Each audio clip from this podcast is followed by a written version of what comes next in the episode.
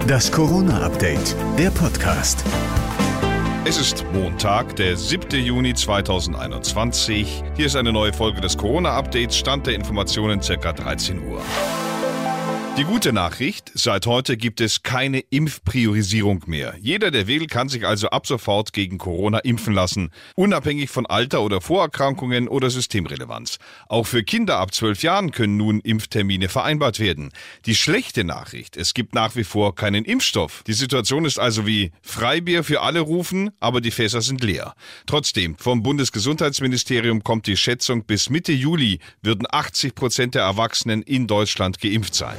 Wie schnell doch aus einer auf den ersten Blick noblen Geste ein Skandal werden kann. An Obdachlose oder Menschen mit Behinderung Masken zu verteilen, das ist ein anständiger Zug, denkt man.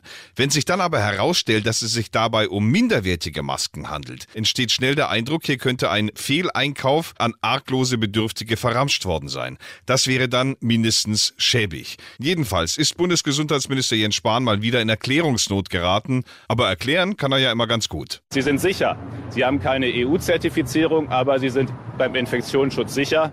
Und das ist das Entscheidende. Im Übrigen sei die Verteilaktion gar nicht auf seine Mist gewachsen, sagte Spahn. Es war übrigens eine Idee des Arbeitsministeriums selbst, in einem Sonderkontingent an Obdachlose und Eingliederungshilfe Masken zu verteilen. Ich fasse zusammen, Jens Spahn sagt, die verschenkten Masken waren einwandfrei und die Idee hatte SPD-Arbeitsminister Hubertus Heil. Hm. So hat er es dann wohl aber auch nicht gemeint. Weil Spahn eben vor allem von der SPD angegriffen wird, sagte er noch dazu, die Vorwürfe seien an den Haaren herbeigezogen, das alles sage mehr über den Zustand der SPD aus als über die Qualität von Masken.